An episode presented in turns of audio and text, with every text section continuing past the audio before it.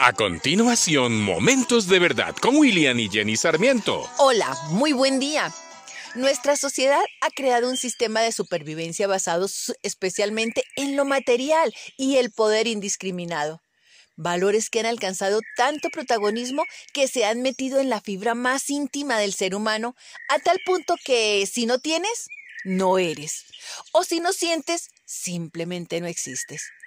Es un sistema que te exige vivir a un ritmo acelerado y de competencia continua que debilita y cansa hasta el más fuerte. Es el mismo sistema que te condena y te margina si no logras encajar en su molde. Gracias a los avances tecnológicos, el conocimiento, los idiomas y los límites de la inteligencia intelectual del ser humano han hecho que el mundo se haya vuelto pequeño y las normas de convivencia son contradictorias, porque todas las culturas terminan revolviéndose sin un filtro de moral y valores. A Dios se le sustituye fácilmente por la inteligencia del hombre considerada y limitada. Al sexo se le llama amor, y aunque el sexo también tiene un ingrediente de amor, ya se realiza más por deseo carnal que por un sentimiento verdadero. Y así con numerosos estándares. La buena y mejor noticia es que Dios desea que seamos restaurados, hacernos fuertes y firmes y estables para su gloria, él no quiere que estemos fuera del sistema, Él nos quiere en su sistema, en el reino de la gracia del amor, su bondad, sus promesas y la vida eterna que tiene para cada uno de nosotros. Romanos 5 dice, ya que fuimos hechos justos a los ojos de Dios por medio de la fe, tenemos paz con Dios gracias a lo que Jesucristo nuestro Señor hizo por nosotros. Cristo nos hizo entrar en este lugar de privilegio inmerecido, en el cual ahora permanecemos y esperamos con confianza y alegría participar de la gloria de Dios. Entonces, por ningún motivo te sientas descalificado.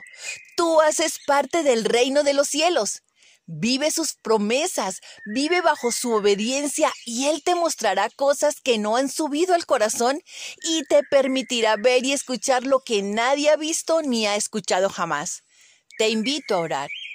Padre Dios, te doy gracias porque puedo acercarme confiadamente al trono de la gracia para recibir gracia y misericordia en momento más oportuno.